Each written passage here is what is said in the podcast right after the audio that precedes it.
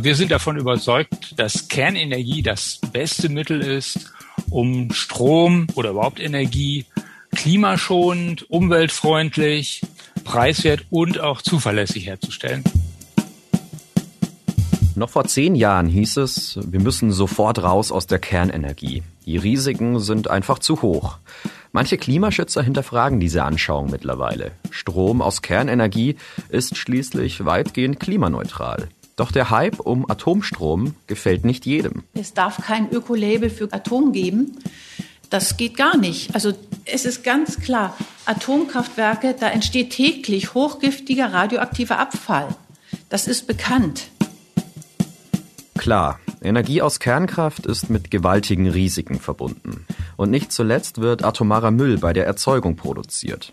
Mit modernen Reaktoren jedoch könnte man diese Gefahren in den nächsten Jahren vielleicht ausschließen. Das sind die Generation 4 Reaktoren. Die funktionieren bei sehr viel höheren Temperaturen und mehr Energie. Und dadurch sind die in der Lage, den Atommüll selbst zu verfeuern, also aus dem noch weitere Energie zu gewinnen. Wir fragen uns diesmal, wie klimaschonend Atomstrom ist, was neue, kleinere Atomkraftwerke für Potenziale haben und ob Deutschland zu früh aus der Kernenergie ausgestiegen ist. Darum geht es in dieser Folge Klimabericht, dem Spiegel-Podcast zur Lage des Planeten. Unsere Gäste sind diesmal Heiler Beime von Anti-Atom Berlin, Rainer Klute vom Verein Nuklearia und Philipp Bethke, Redakteur im Wissenschaftsressort des Spiegel. Das ist der Klimabericht, der Spiegel-Podcast zur Lage des Planeten. Ich bin Sebastian Spalleck. Und ich bin Kurt Stukenberg. Wir sprechen hier über die Klimakrise, was dafür verantwortlich ist und wer jetzt handeln muss. Der heutige Sponsoring-Partner ist die Boston Consulting Group. Keiner kann den Klimawandel stoppen, zumindest keiner allein. Die Boston Consulting Group arbeitet jeden Tag mit Entscheidern aus Wirtschaft, Politik, Gesellschaft, NGOs und Regierungen an einem gemeinsamen Ziel, einer klimaneutralen Welt. Die Boston Consulting Group bringt weltweit Expertinnen und Experten mit Kundinnen und Kunden zusammen, um diese Transformation mit gebündeltem Know-how zu beschleunigen und nachhaltig zu implementieren. Dabei entstehen klimafreundliche und profitable Lösungen. So wird Klimaschutz nicht nur zur gesellschaftlichen Notwendigkeit, sondern zum Treiber von Wettbewerbsvorteilen und wirtschaftlichem Erfolg. Nie war es wichtiger als jetzt, gemeinsam zu handeln. Group Up for Climate. Weitere Informationen auf bcg.com. Kurt ist stellvertretender Leiter unseres Wissenschaftsressorts. Er ist Experte beim Spiegel für die Fragen rund ums Klima. Hi Kurt. Moin Sebastian. In den letzten Jahren behaupten zunehmend mehr Wissenschaftlerinnen und Wissenschaftler, dass man die Klimaerwärmung mit Atomenergie bremsen könnte und sogar, dass die Klimakatastrophe ohne Atomstrom eigentlich gar nicht verhindert werden könnte. Aber Moment, warum ist das eigentlich so wichtig? Warum setzen wir den Fokus überhaupt so stark auf die Energie? Also unser Klima nimmt Schaden, weil der Mensch klimaschädliche Emissionen freisetzt. Da gibt's die Abholzung des Regenwalds oder Methan, das bei der Rinderhaltung freigesetzt wird. Darüber haben wir ja in unserer Folge über den Fleischkonsum zum Beispiel auch gesprochen. Und daneben gibt es noch eine ganze Reihe anderer Posten. Aber tatsächlich, die Erde heizt sich in erster Linie wegen unseres Energiehungers auf. Über die letzten 100 Jahre basierte, und das ist eigentlich mehr oder weniger heute auch noch so, unser ganzes Wohlstandsmodell auf der Verfeuerung fossiler Energieträger, also Gas, Kohle oder Öl. Wenn wir über Klimawandel und seine Ursachen reden, dann sprechen wir eigentlich immer über Energie. Mhm, also ist der Energiesektor der größte Klimakiller überhaupt? Ja, mit Abstand. Also wir tendieren bei dem Begriff Energie ja manchmal ein bisschen dazu, nur den Strom zu meinen, der aus der Steckdose kommt. Das muss ich, glaube ich, nochmal erläutern. Also beim Strom, da sind wir in Deutschland zum Glück schon ein gutes Stück vorangekommen. Wir haben auf spiegel.de den aktuellen Klimabericht, auf dem man ja auch immer sehen kann, wie viel Prozent des Stroms in Deutschland jetzt ganz aktuell aus erneuerbaren Quellen erzeugt wird. Und da steht der Zähler ziemlich oft so im Bereich 40, 50 Prozent. Das ist zumindest schon ein wirklich großer Batzen.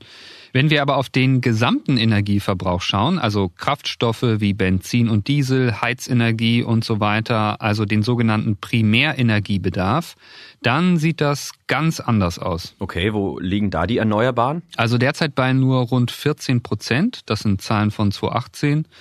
Wenn man sich nun wiederum die Erneuerbaren da mal genauer anschaut, also diese 14 Prozent, dann kommt da der überwiegende Teil aus Biomasse, etwa aus Biogasanlagen. Das heißt also, das, was wir bei den eigentlichen Protagonisten der Energiewende, nämlich Sonne und Wind, bisher zugebaut haben, bewegt sich im einstelligen Prozentbereich gemessen am Primärenergiebedarf. Deshalb, wir reden immer von Strom, aber der Energiebereich in der Gänze ist noch nicht mal in Ansätzen dekarbonisiert und da haben wir noch sehr, sehr viel vor uns. Okay, wir gucken uns jetzt mal nicht den gesamten Energiesektor an, sondern wir bleiben beim Strom. Wie viel Prozent besteht denn unser Strommix in Deutschland aktuell aus Atomstrom? Bei der Nettostromerzeugung, also der Strom, der tatsächlich aus der Steckdose kommt, äh, da liegen wir 2020 bei rund 12 Prozent. Okay, das ist ja gar nicht mal so wenig. Und das zehn Jahre nach dem Ausstiegsbeschluss aus der Atomkraft. Das heißt also, wir schalten 2022, wenn hier der letzte Meiler vom Netz geht, eine zwar risikobehaftete, aber auch eine klimaneutrale Stromerzeugung ab. Wie man das Ganze abwägen kann, darüber reden wir noch. Aber seit wann ist das denn eigentlich so, dass Atomkraft wieder neu diskutiert wird, also als CO2-freie Alternative? Da hat sich tatsächlich der Blickwinkel geändert. Vor ein paar Jahren hätte man noch gesagt, wir schalten mit der Atomkraft eine Risikotechnologie ab. Jetzt schalten wir dadurch eine klimaneutrale Stromerzeugung ab. Ne? Also du siehst, da haben sich so ein bisschen die Begrifflichkeiten oder die Sichtweisen verändert. Beides ist ja richtig, aber der Klimaaspekt rückt nun eben mehr in den Vordergrund. Auch das finde ich total nachvollziehbar. Wir sehen jetzt einfach, wie verdammt gefährlich der Klimawandel ist. Demgegenüber wird das Risiko einer Reaktorkatastrophe dann unter Umständen als Bedrohungsszenario kleiner. Ich habe mal online geguckt und bin auf den Klimaforscher James Hansen gestoßen. Du wirst ihn kennen. Er hat sich als erster Klimaforscher vor etwa acht Jahren klar pro Atomkraft positioniert. Und Hansen ist ja ausgerechnet der Forscher, der in der breiteren Öffentlichkeit als Urvater des Belegs eines menschengemachten Klimawandels gilt. Hansen hat sogar schon 1988 vor dem US-Senat gesagt, die schon beobachtete Erwärmung des Planeten werde mit 99-prozentiger Wahrscheinlichkeit nicht von natürlichen Schwankungen beeinflusst, sondern durch den Menschen. Das war also vor mehr als 30 Jahren schon. Und er war auch all die Jahre politisch sehr aktiv und hat sich stark für Klimaschutz eingesetzt. So, und der kommt nun also um die Ecke und fordert in einem offenen Brief zusammen mit drei anderen namhaften Forschern, man solle sich auf die Kernkraft zurückbesinnen, weil der Widerstand gegen AKWs den Kampf gegen die Klimakrise gefährde. Das war natürlich schon ein ziemlicher Hammer. Hm. Und wie hat er denn argumentiert? In eine ähnliche Richtung, wie wir jetzt auch über Atomkraft sprechen wollen. Er hat nüchtern, man könnte auch sagen etwas zu nüchtern, einfach die Risiken gegeneinander abgewogen und dann dargelegt, das war sein Hauptaspekt, dass die Risiken tödlicher Atomunfälle deutlich niedriger einzuschätzen sind als die durch fossile Energien und dann eben auch durch die Klimakrise. Und da hat er schon einen Punkt, muss man sagen. Hm. Um diese Risikoabwägung kommen wir wohl auch nicht herum. Denn wir alle kennen die Risiken eines atomaren Supergaus und die Risiken des Klimawandels werden uns immer deutlicher. Da frage ich mich, wer sind die Leute, die Kernenergie für unersetzlich halten, wenn es darum geht, eine klimaneutrale Zukunft zu schaffen? Und wer sind die Menschen, die noch heute, Jahre nach dem Ausstieg aus der Atomenergie, Widerstand gegen die Atomkraft leisten, weil ihnen dieses Risiko größer scheint? Die Erwägung, Atomstrom zu nutzen, um die Klimakatastrophe zu bremsen, schockiert vor allem die, die schon ewig gegen die Kernenergie ankämpfen. Denn noch immer gibt es hierzulande eine aktive Anti-Atomkraftbewegung.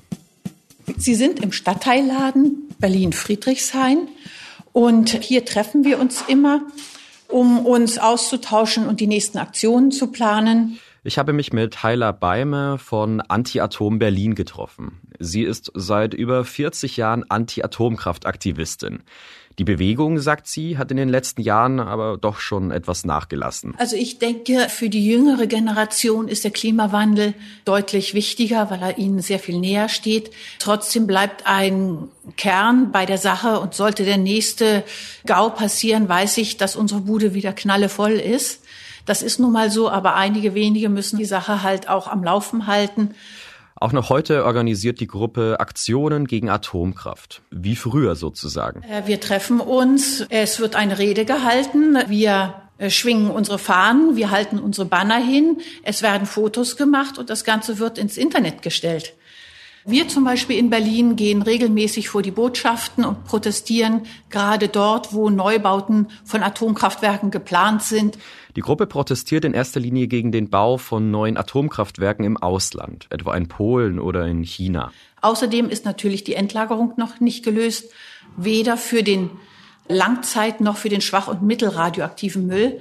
Wir müssen uns engagieren bei der Suche nach einem Lager für den hochradioaktiven Müll. Und dann haben wir immer noch die Aufgabe, wie wird zurückgebaut? Ist das äh, umweltverträglich oder nicht? Also Aufgaben haben wir genug. Auch wenn es vielen von uns wahrscheinlich so vorkommen mag, für die Aktivisten ist der deutsche Atomausstieg noch lange keine beschlossene Sache. Solange noch Atomkraftwerke laufen, kann es immer noch passieren, dass plötzlich es heißt, wir brauchen die Atomkraftwerke und sie sollen länger laufen. Das heißt, äh, solange nicht das letzte Atomkraftwerk abgeschaltet ist, hat es auch keinen Endpunkt gegeben. Solange noch Atomkraftwerke laufen, können wir nicht ruhen. Heiler Beime setzt sich auch für den Klimaschutz ein. Sie demonstriert etwa gegen Kohleenergie. Die neuen Überlegungen jedoch, Atomkraft zu nutzen, um die Klimakrise zu bremsen, ist für sie kaum nachvollziehbar. Es darf kein Ökolabel für Gas und Atom geben. Wenn jetzt auch noch auf EU-Ebene Gas und Atom an die Fördergelder für Erneuerbare kommen, dann ist der Wahnsinn perfekt. Das geht gar nicht. Also es ist ganz klar, Atomkraftwerke, da entsteht täglich hochgiftiger radioaktiver Abfall. Das ist bekannt. Für Beime ist klar, Atomstrom ist keine erneuerbare Energie. Nicht nur wegen des radioaktiven Abfalls. Atomstrom ist kein Klimaschützer, weil die Herstellung des Urans und der Abbau viel zu energieintensiv ist und dabei viel zu viel CO2 ausgestoßen wird. Das wird leider momentan in den Rechnungen nicht beachtet. Bei der Gewinnung des Urans müssen Riesenlaster mit wahnsinnig viel Diesel herumfahren und dieses Zeug aus der Erde holen. Die Umweltbelastung an sich durch die ganzen radioaktiven Stoffe möchte ich jetzt mal außen vor lassen, weil es mir ja vor allen Dingen jetzt gerade um den Klimaschutz geht. Dabei hat sie ja nicht mal Unrecht. Also komplett CO2-frei ist der Gewinn von Uran natürlich nicht. Das Fördern des Brennstoffes und die Aufbereitung der Brennstäbe und so weiter ist ja in weiten Teilen noch nicht erneuerbar. Wir sollten unsere Energie tatsächlich in die Erneuerbaren stecken und wir sollten wirklich dezentral Energiegewinnung machen. Da lohnt es sich. Atomenergie ist kein CO2-freie Klimaquelle. Sie hat eine deutlich schlechtere Klimabilanz als Wind, Wasser und Sonnenenergie. Wir müssen mehr für den Erneuerbaren tun, wir müssen mehr für die Speicherung tun, wir müssen mehr für die dezentrale Energiegewinnung tun. Mit Atomkraft tun wir uns allen keinen Gefallen. Heiler Beime hält also nichts von der Idee, Atomstrom jetzt neu zu bewerten. Das hätte mich jetzt zugegeben bei einer Anti-Atomkraft-Aktivistin auch gewundert. Aber natürlich gibt's auch noch eine andere Seite, die Kernenergiefans. Was sagen die denn eigentlich? Ein Befürworter ist zum Beispiel Rainer Klute von Nuklearia. Der Verein bezeichnet sich zumindest als industrie- und parteiunabhängig und setzt sich für die Förderung der Kernenergie ein. Wir sind davon überzeugt, dass Kernenergie das beste Mittel ist, um Strom oder überhaupt Energie klimaschonend, umweltfreundlich preiswert und auch zuverlässig herzustellen. Ähnlich wie Anti-Atom Berlin setzt auch Rainer Klute mit seinem Verein auf öffentliche Aktionen. Ja, wir bauen da einen Stand auf, eine Bühne. Ich selber werde da sein und wir werden also verschiedene Reden halten, werden die Leute, die dort in der Fußgängerzone sind, über die Themen informieren, die uns wichtig sind und eben gerade auch auf die Kernenergie als Mittel zum Klimaschutz hinweisen, weil es gibt keine einzelne Klimaschutzmaßnahme, die Deutschland durchführen könnte, die so viel Wirkung hätte, positive Wirkung für das Klima, wie der Weiterbetrieb der sechs Kernkraftwerke, die wir jetzt noch haben.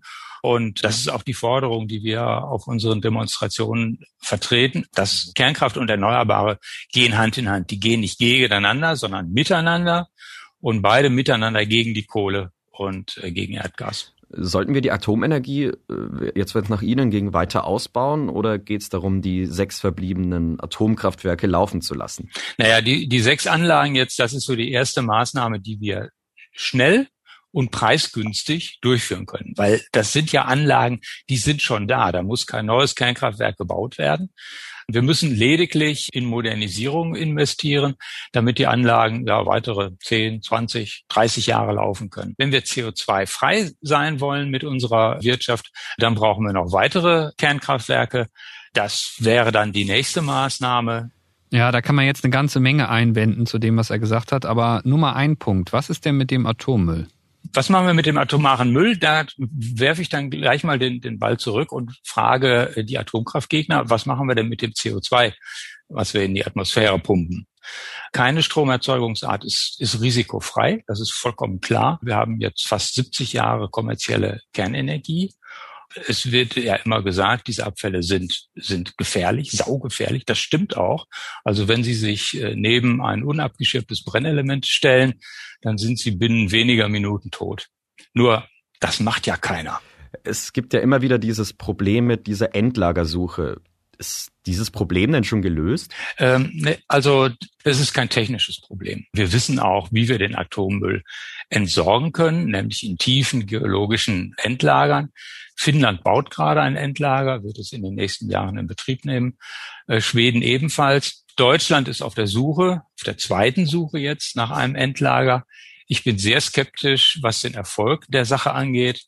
Nicht, weil es ein technisches Problem ist, sondern weil es ein gesellschaftliches, ein politisches Problem ist. Die Menschen haben Angst vor Atommüll. Keiner will das Endlager bei sich vor der Haustür haben, weil man nur die, die Risiken sieht und keiner sieht die Chancen die Chancen, ein Endlager vor der eigenen Haustür zu haben. Dabei hätte so ein Endlager für die betroffene Region enorme wirtschaftliche Vorteile. Also da würden jede Menge äh, Jobs dranhängen, äh, Zulieferfirmen würden dranhängen. Also das würde richtig starken Aufschwung bringen in diese Region. Zumindest in Deutschland hat sich jetzt aber noch keine Kommune um einen Endlagerstandort beworben, also ziemlich theoretisch diese rosigen Aussichten. Aber was stimmt, ist, dass man international weniger skeptisch ist. Alleine in China sind Stand letztes Jahr 44 Meiler geplant, in Russland 24, in Indien 14 und in einer ganzen Reihe von Ländern mindestens einer. Ob dann aus den Planungen auch wirklich was wird, ist nochmal eine andere Frage. Nach wie vor, im Fall einer Katastrophe bleibt ein riesiges Restrisiko. Naja, eine, eine Sicherheit von 100 Prozent gibt es nie bei keiner Art der Stromerzeugung. Es bleibt immer ein gewisses Risiko übrig. Die Frage ist, wie hoch ist dieses Risiko? Ich glaube, dass wir da sicherheitstechnisch sehr gut aufgestellt sind, gerade in Deutschland. Also wir brauchen eine stabile Stromerzeugung und da sehe ich wirklich nur die Kernenergie, denn wir haben keine Alternativen in Deutschland. Also Bundestag, Bundesregierung, lasst die Kernkraftwerke laufen, ändert das Atomgesetz, damit diese Anlagen weiterhin CO2-frei Strom produzieren können. Kurt, wir haben jetzt die zwei Seiten gehört, Pro und Contra. Die einen sagen, Atomstrom ist unersetzlich, wenn es um eine klimaneutrale Zukunft geht.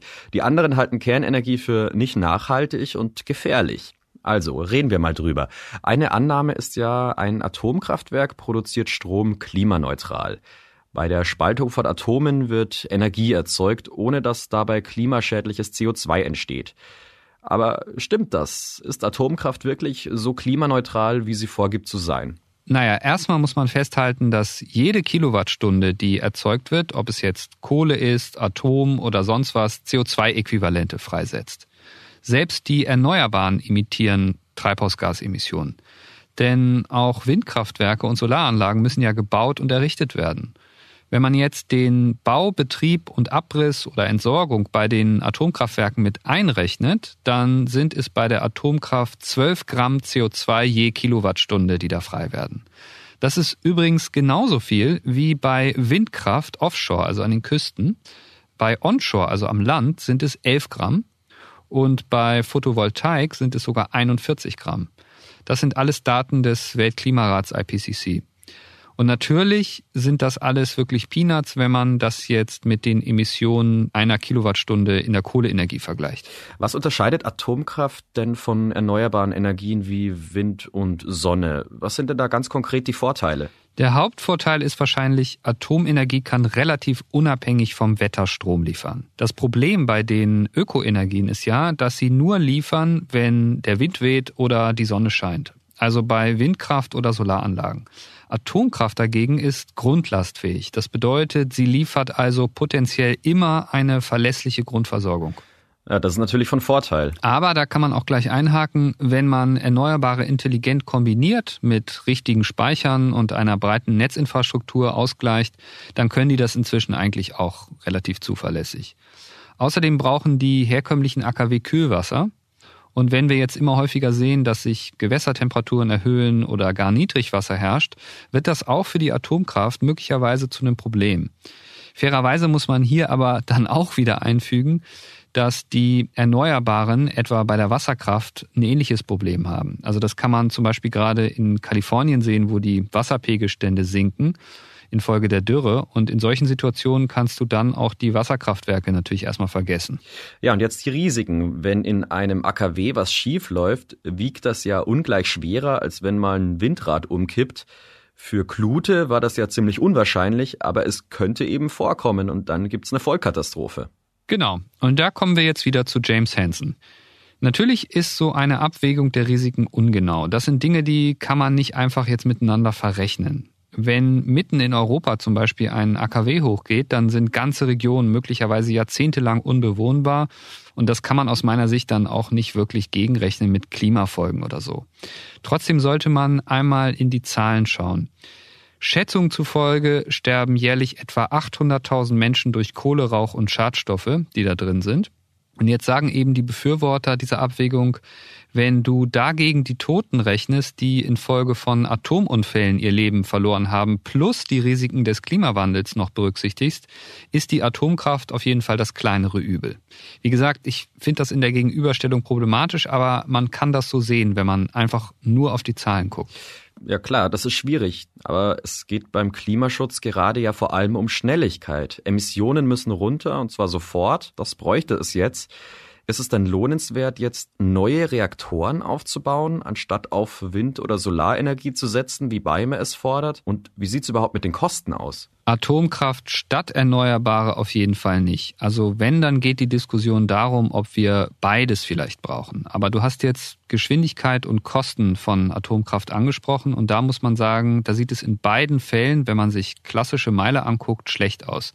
Aktuelles Beispiel ist der Neubau in Hinkley Point C, Südwesten von England.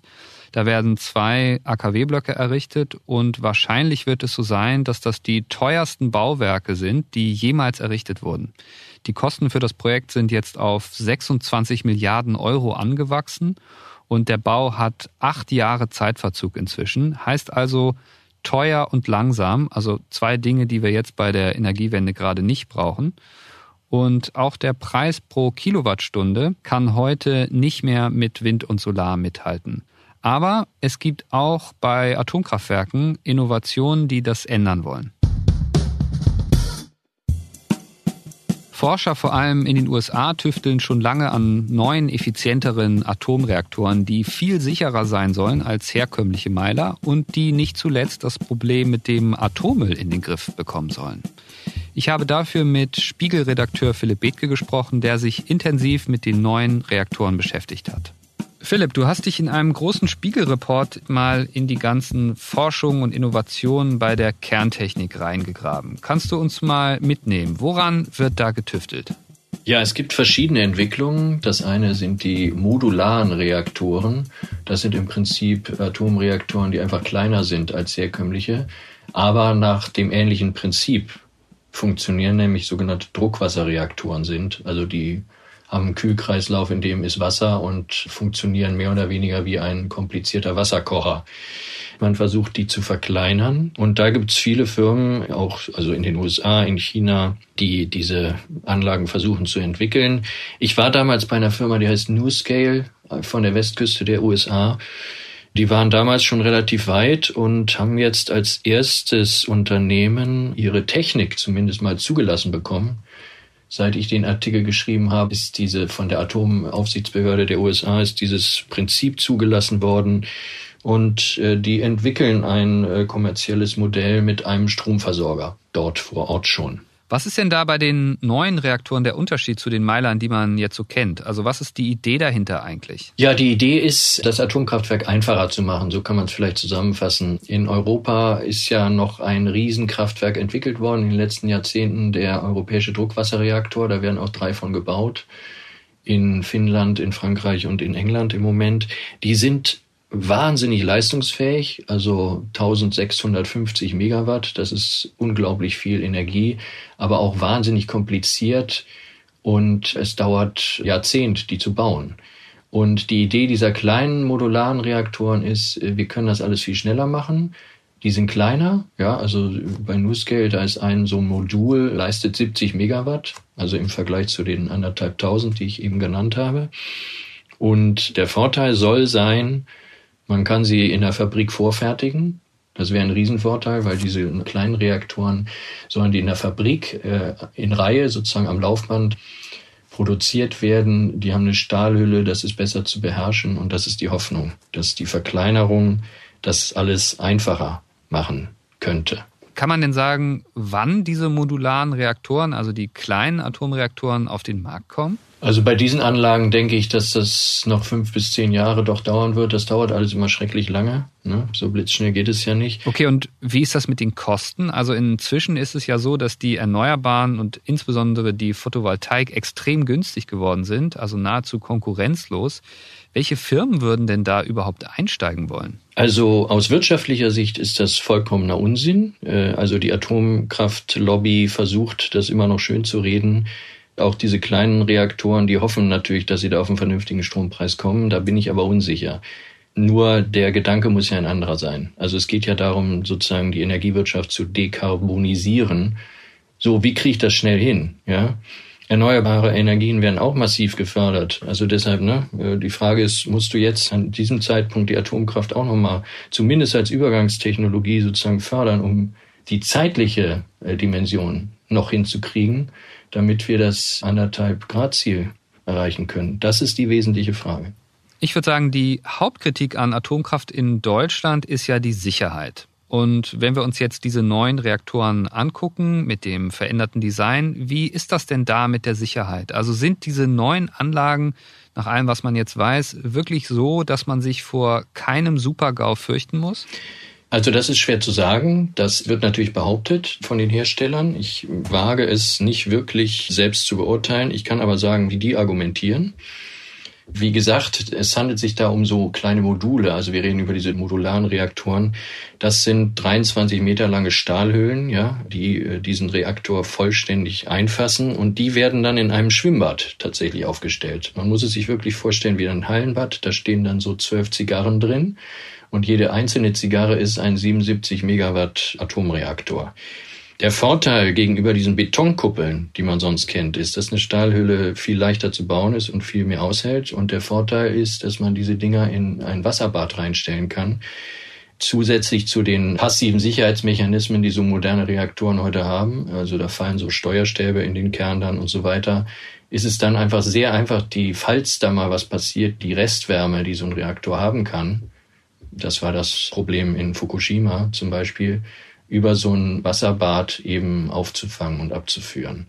Ich glaube dann schon selbst auch, dass das leichter zu kontrollieren und im Griff zu behalten ist. Ein weiteres grundsätzliches Argument gegen Atomkraft ist ja die Endlagerfrage für den Strahlenmüll. Reaktoren neuen Typs sollen teilweise künftig auch in der Lage sein, Atommüll zu verbrennen. Was ist da dran? Ja, da muss man den Unterschied machen, der leider selten gemacht wird. Also der herkömmliche Reaktor, diese kleinen, die ich gerade beschrieben habe, die haben den ganz normalen Atommüll und mit dem muss man umgehen. Das Problem ist weiterhin ungelöst. Ich sage aber auch immer gerne dazu, so viel Müll ist es vielleicht auch gar nicht und vielleicht ist, äh, ne, man muss ja immer abwägen, um die Zahl noch zu sagen, in Deutschland haben wir bisher 10.000 Tonnen hochradioaktiven Müll. Das passt in den Möbelmarkt. Ne? Also man muss auch vielleicht nochmal über die Relationen nachdenken. Nun gibt es diese neuen Konzepte, das sind die Generation 4 Reaktoren, die funktionieren bei sehr viel höheren Temperaturen und mehr Energie Und dadurch sind die in der Lage, den Atommüll selbst zu verfeuern, also aus dem noch weitere Energie zu gewinnen. Aber was dann sozusagen chemisch in diesen Reaktoren passiert, ist, dass die den Kernbrennstoff viel besser verwerten können. 95 Prozent der Energiedichte nehmen die, können die gewinnen im Vergleich zu fünf Prozent nur bei herkömmlichen Atomkraftwerken. Und was übrig bleibt, ist mit Glück sehr wenig. Die stellen sich Reaktoren vor, die du einmal in 60 Jahren belädst mit Brennstäben und dann rotieren die da auf eine bestimmte komplizierte Weise drin hin und her und können 60 Jahre Strom produzieren und zwar sehr viel Energie, ohne dass man da jemals wieder ran muss. Die Gefahr ist, die produzieren im Kern Plutonium, also Bombenstoff, ne, und auch Uran 235, also diese beiden sehr kritischen Bombenstoffe. Und das will man natürlich nicht draußen rumliegen haben, weil dann jeder kommt und es haben will und das wäre ein Riesenproblem. Du hattest in deiner Geschichte auch geschrieben, dass diese Reaktoren neuen Typs zumindest in Deutschland nicht den Hauch einer Zulassungschance hätten. Warum ist das eigentlich so? Ja, ich glaube, das ist so, weil die Politik das so entschieden hat letztlich. Also wir sind einfach aus der Atomkraft ausgestiegen. Es gibt auch keinen, wie sagt man so schön, gesellschaftlichen Impuls, das wieder aufzunehmen. Deshalb glaube ich nicht, dass das in Deutschland nochmal wirklich kommen wird. Das finde ich ja spannend. Während andere Länder neue Atomkraftwerke bauen, denkt Philipp, dass das in Deutschland auf keinen Fall möglich ist. Bald steht ja die Bundestagswahl an. Kurt, gibt es denn hierzulande eine Partei, die offen darüber debattiert, den Ausstieg zu verlängern? Ja, aber nur eine, nämlich die AfD. Die schreiben in ihrem Programm, sie seien für die Neueinrichtung von, wie sie sagen, sicheren Kernkraftwerken in Deutschland. Aber das sind die einzigen. Alle anderen fordern das nicht. Wir haben ja jetzt viel über das Für und Wider der Kernenergie gesprochen. Was sagst du? Müssen wir jetzt zurück zur Atomenergie oder sollen wir besser weiterhin die Finger davon lassen? Oder gibt es vielleicht sogar einen dritten Weg, Atomstrom übergangsweise und damit schneller raus aus der Kohle? Ich glaube, um das beantworten zu können, ist das Wichtigste, dass wir uns erstmal ehrlich machen und dann nüchtern priorisieren. Also was ist im Moment das dringendste Problem? Da würde ich sagen, ganz klar die Dekarbonisierung. Dann kommt die Anschlussfrage, hilft uns die Atomtechnik da irgendwie weiter oder nicht? Und das hängt dann natürlich wieder von den eingesetzten Reaktoren ab, von den Kosten, die man da bereit ist zu zahlen und so weiter. Was aber meiner Meinung nach sicherlich nicht geht, ist, dass man bei jeder Gelegenheit die Klimakrise als das dringendste und größte Problem unserer Zeit definiert und Transformation in allen Bereichen einfordert, aber eben nicht bei den eigenen Positionen. Man muss da, glaube ich, schon erwarten dürfen, dass auch die Ablehnung jeder Form von Kernenergie, die jetzt in den vergangenen Jahrzehnten wegen der ganzen Katastrophen und natürlich der nach wie vor ungelösten Endlagerfrage herangereift ist, bei dieser neuen Dramatik, die wir jetzt mit der Klimakrise haben, einfach nochmal überdacht wird. So, und der Appell geht an die Adresse der deutschen Politik und auch an die Interessenverbände im Umweltschutzbereich, weil deren Position zur Atomkraft mir in weiten Teilen doch hauptsächlich ideologisch zu sein scheint. War also der deutsche Ausstieg aus der Atomenergie unter heutigen Gesichtspunkten verfrüht? Ja, vielleicht. Wobei man 2011 ja durchaus noch Gelegenheit gehabt hätte, wirklich nochmal richtig Gas zu geben beim Ausbau der erneuerbaren Energien. Das hat man aber leider verpasst. Und jetzt entsteht halt Handlungsdruck. Um deine Frage von vorhin aufzugreifen, immerhin könnte, wer mutig ist, in der Ökoszene oder auch in der Politik noch einmal diskutieren, ob man nicht doch Kapazitäten, die wir schon haben, einfach ein paar Jahre länger laufen lässt.